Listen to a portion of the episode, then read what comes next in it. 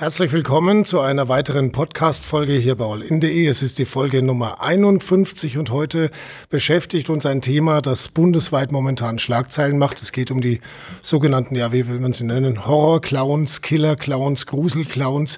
Wir sind heute auch nicht bei uns im Büro, sondern wir sind zu Gast im Polizeipräsidium Schwaben Südwest. Bei mir sitzt der Pressesprecher des Polizeipräsidiums Schwaben Südwest, Sebastian Adam. Herzlich willkommen. Dankeschön, grüß Gott. Und schön, dass Sie auch die Zeit finden, mit uns darüber zu sprechen, über diese Vorfälle, die momentan da eben in ganz Deutschland für Schlagzeilen sorgen. Killer, Clowns, Grusel-Clowns, wie nennen Sie es am liebsten? Wir sprechen bei uns von Gruselclowns, aber auch da ist die Wortwahl unterschiedlich. Mhm. Gut, Killer-Clowns trifft insofern nicht, weil, soweit ich persönlich zumindest weiß, noch keiner einen getötet hat. Insofern sind es keine Killer momentan, sondern sie sollen gruseln und erschrecken. Ähm, wie steht da die Polizei zu diesen Vorfällen? Gott sei Dank ist es bei uns im Zuständigkeitsbereich bisher zu Einzelfällen gekommen, wo solche Gruselclowns, so nenne ich sie jetzt, äh, aufgetaucht sind. Wie Sie richtig gesagt haben, es gab keine größere Zwischenfälle, so dass wir das Vokabular äh, Killer Clowns Gott sei Dank nicht verwenden müssen. Allerdings gab es auch einen Fall, beispielsweise in Kempten, wo neun- und zehnjährige Kinder erschreckt wurden. Und die wurden so erschreckt, dass es nicht folgenlos blieb. Ein neunjähriger Bub leidet bis jetzt unter den Schockeinwirkungen. Und von daher ist ganz klar aus polizeilicher Sicht zum Sagen, da hört der Spaß auf, das ist nicht akzeptabel. Und wenn wir in einen Bereich kommen, wo wir Straftaten sehen, wird das auch konsequent verfolgt. Wobei es natürlich schon zunächst mal die Frage ist, wo ist diese Grenze zwischen Spaß und, und, und Ernst dann zu ziehen? Ähm, es sind ja so ein paar rechtliche Sachen, die immer noch nicht ganz geklärt sind. Also soweit ich zum Beispiel weiß, darf man durchaus als Clown verkleidet in der Öffentlichkeit rumlaufen, oder? Das, das ist richtig. Ähm, grundsätzlich gibt es kein Verbot der Verkleidung, zumal auch an Fasching und jetzt wie an Halloween, ähm, das sozial akzeptiert wird und das kulturell bedingt ist, dass die Leute sich verkleiden. Die Grenze ist da zum Ziehen, wo es den Leuten darum geht, Schrecken zu verbreiten, Personen in Angst und Schrecken zu setzen und dadurch massiver auf das Sicherheitsgefühl der Leute einzuwirken. Jetzt gibt es auch viele, die sagen, ja, aber es gibt doch so ein Vermummungsverbot. Und, und ein Clown ist ja vermummt eigentlich. Ein Vermummungsverbot kennen wir aus dem Versammlungsrecht beispielsweise. Da ist es so, dass man Gesicht zeigen muss. Allerdings auf offener Straße gibt es dieses ähm, pauschale Vermummungsverbot auch durch Clownsmasken nicht. Gut, also grundsätzlich darf jeder mit einer Clownsmaske rumlaufen, zunächst mal, solange niemanden erschreckt. Habe ich das richtig verstanden? Das alleinige Tragen von einer Maske, auch von einer Clownsmaske, ist nicht strafbar. Gut, das heißt also, wenn ich jetzt jemanden als Clown verkleidet irgendwo stehen sehe, dann soll ich ihn ignorieren. Wir raten dabei grundsätzlich diesen Clown zu ignorieren, wenn es auch nicht zu Schockhandlungen kommt. Sollte es tatsächlich zu Schockhandlungen kommen, das ist ja der Bereich, den die Polizei anprangert und der auch strafrechtlich relevant ist, dann verständigen Sie die Polizei und reagieren Sie so, dass es nicht zu einer Eskalation kommt.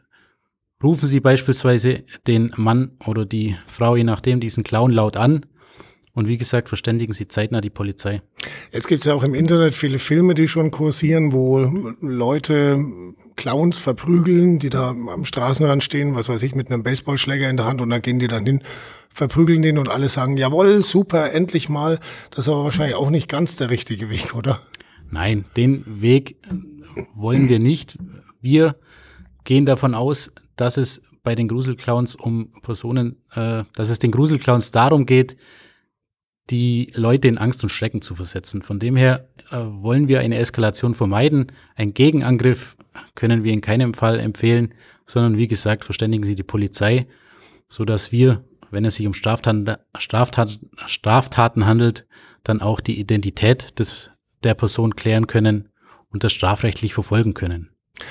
Ähm, jetzt habe ich neulich gelesen, die Reaktion der Polizei wäre also, ja, wenn wir so jemanden erwischen, dann bekommt der einen Platzverweis stand so zu lesen. Und äh, da fragt man sich natürlich schon, gut, also der, der erschreckt, also der die anderen Leute erschreckt, der kriegt einen Platzverweis.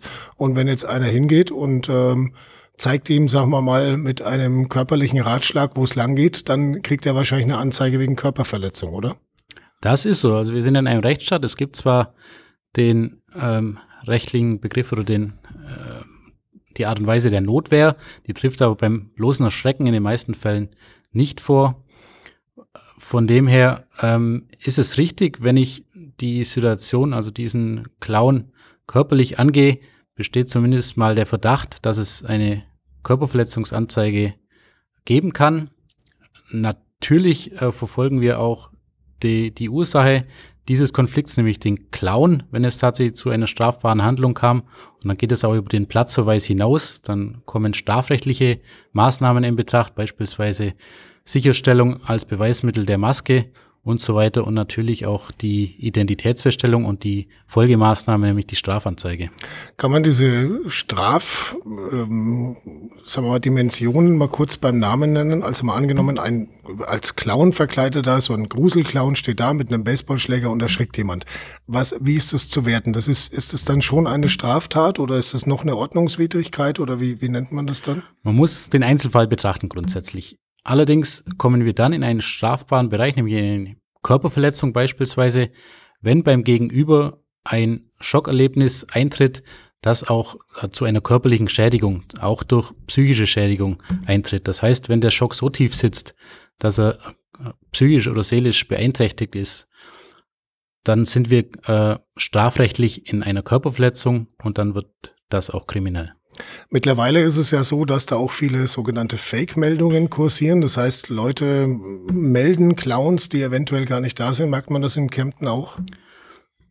Wir haben in Einzelfällen Meldungen, wo es sich im Anschluss der Überprüfung ergibt, dass es sich um keinen äh, Gruselclown in dem Sinne handelt. Beispielsweise ist im Präsidiumsbereich im äh, Landkreis Günzburg eine Meldung aufgetaucht, wo ein Gruselclown gesehen wurde. Es hat sich dann herausgestellt, dass es ein Hausmeister war, der ähm, ein Werkzeug in der Hand hielt, aber es sich um keinen Gruselclown gehandelt hat. Ja, das ist natürlich dann besonders ärgerlich für die Person, die es betrifft. Äh, kann man dann sagen, bei diesen Gruselclowns selber, was das für Leute sind? Wie, wie, wie ist jemand drauf, der sich so verkleidet und Leute erschreckt? Das kann ich pauschal nicht sagen, weil ich in die Köpfe der Personen nicht äh, reinschauen kann. Allerdings gehe ich schon davon aus, dass die Leute ein Interesse haben, andere zu erschrecken und das ist äh, sozial und auch strafrechtlich nicht, nicht akzeptiert. Und wie die Leute ticken oder was sie dazu bewegt, möglicherweise einen Kick zum Suchen, das kann ich nicht in jedem Fall sagen. Mhm. Ähm, so eine Fake-Meldung, wenn man die absetzt, das ist auch äh, zumindest mal strafrechtlich nicht ganz irrelevant, oder? Was also meinen Sie? Ich, ich denke jetzt, ich denke jetzt einfach mal an, an, an Halloween, was bevorsteht, wo ja auch wieder Leute maskiert durch die Gegend laufen als Zombies oder Clowns. Ähm, ist aber sicherlich kein Anlass, dann bei jedem einfach gleich die Polizei zu rufen. Oder, oder wie soll man damit umgehen an Halloween? Nein. Wie gesagt, das gleiche gilt an Fasching. Nicht jeder, der verkleidet ist, zählen wir zu den Kriminellen. Gruselclowns, die dieses Phänomen derzeit kursiert. Es ist dann ratsam, die Polizei zu verständigen, wenn tatsächlich Schockmomente hervorgerufen werden. Das heißt, wenn der Gruselclown es darauf anlegt, andere in eine Schockstarre zu verbringen, andere derart erschreckt, dass es nicht mehr akzeptabel ist und wo wir, wie gesagt, dann auch im Bereich von einer Straftat sind. Ich meine, es kann auch noch ganz andere Dimensionen annehmen. Jemand erschrickt, läuft rückwärts vor Schreck auf die Straße, ein Auto kommt und dann sind wir, glaube ich, da in einem ganz anderen Bereich dann schon, oder? Selbstverständlich. Auch die Gefahr besteht, äh, Gott sei Dank nicht bei uns im Präsidiumsbereich. Allerdings gab es schon Fälle, wo auch Einwirkungen auf den Straßenverkehr stattfanden. Das heißt, ähm, entweder wurden Autofahrer erschreckt oder es wurden, wie Sie sagen, Fußgänger erschreckt, die dann eben auf die Straße laufen. Und auch dann äh, sprechen wir von Straftaten, möglicherweise auch von einem gefährlichen Eingriff in den Straßenverkehr. Und wird auch das hat strafrechtliche Konsequenzen. Gibt es denn jetzt Empfehlungen seitens der Polizei für Halloween, dass man sagt, okay, vielleicht heuer mal nicht als Clown gehen oder sowas?